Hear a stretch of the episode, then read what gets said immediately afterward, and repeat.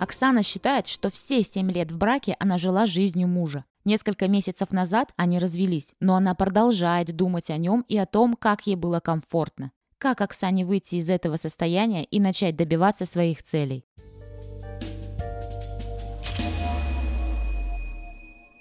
Мы никогда не живем чужой, мы всегда живем своей собственной жизнью. Всегда.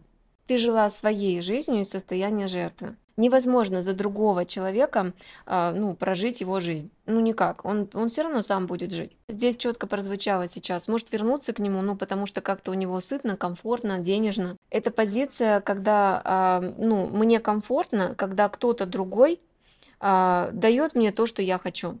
Но если мы говорим о нашей мечте, то на собственные мечты желательно, да, приложить все-таки усилия, чтобы вот опять же, здесь тема уважать саму себя. И если мы все время делаем, принимаем решения из позиции слабости и трусости, а слабость и трусость я не смогу, у меня не получится, за зачем это надо, лучше было вот там, в прошлом, это позиция трусости.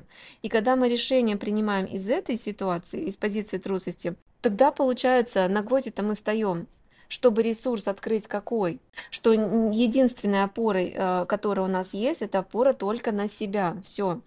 Все остальное это ложные опоры. Но если твоя психика стала в этот момент возвращаться к состоянию, где было тепло, сытно и комфортно, значит, э, пока пока твое подсознание не пускает вот в эту историю, что такое опираться на себя.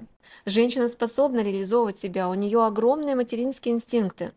И она на этом материнском инстинкте способна дарить помощь э, людям, э, помогать им в чем-то там, сочувствовать, сострадать. И неважно, в какой она профессии.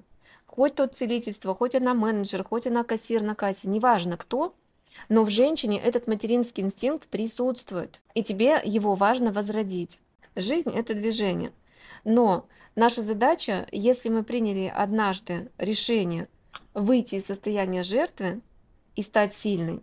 Идти на этом пути, а не сдаваться и отпрыгивать назад, там, где мне, а, там, где я чувствую бессилие, созависимость, как бы отсутствие любви, меня, в принципе, это устраивает, потому что это опыт предков. Если мы себе сказали, я хочу вот это, то вы должны идти целенаправленно к вашей цели. И пусть вашей первой целью это будет взращивание ответственности за собственную мечту. Вот у вас есть какая-то мечта, будьте добры, достигните эту мечту сами.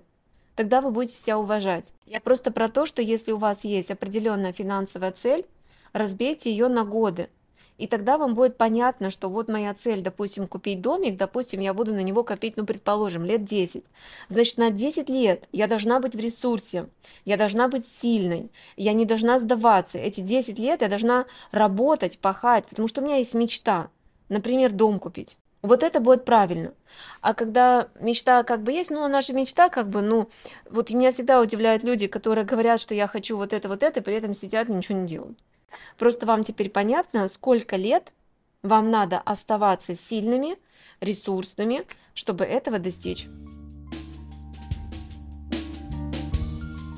С вами была Ольга Коробейникова в авторском подкасте «Ольга Коробейникова. Психология». Ставьте оценки, подписывайтесь на подкаст на удобной для вас площадке, чтобы не пропустить новый выпуск. Душевного вам спокойствия и берегите себя.